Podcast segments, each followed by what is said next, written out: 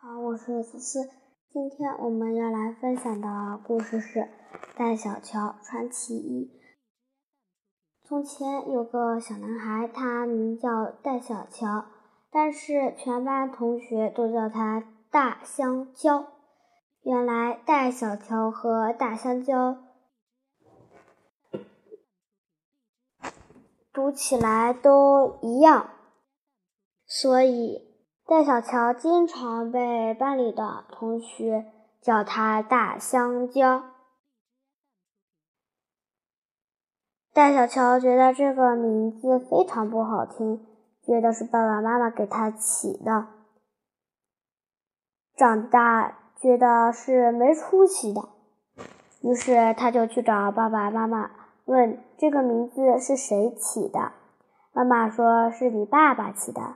爸爸说：“是我征求妈妈的意见才起的。”两人争论不休。你有道理，我也有道理。戴小乔只见过，在学生吵架时，不就是那个人错了，是那个人，也是那个人错了，要么两个人都一起有错。还没见过一个人有道理。一个人也有道理的这种情况，恰好他的爸爸就叫戴豆豆，也是可以说成大土豆。走在街上，看见老同学了，老同学就叫他大土豆。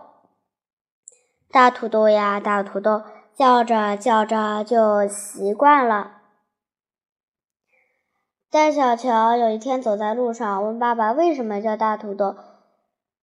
爸爸和他的回答一样：大土豆和大豆豆不都是很相似的读音吗？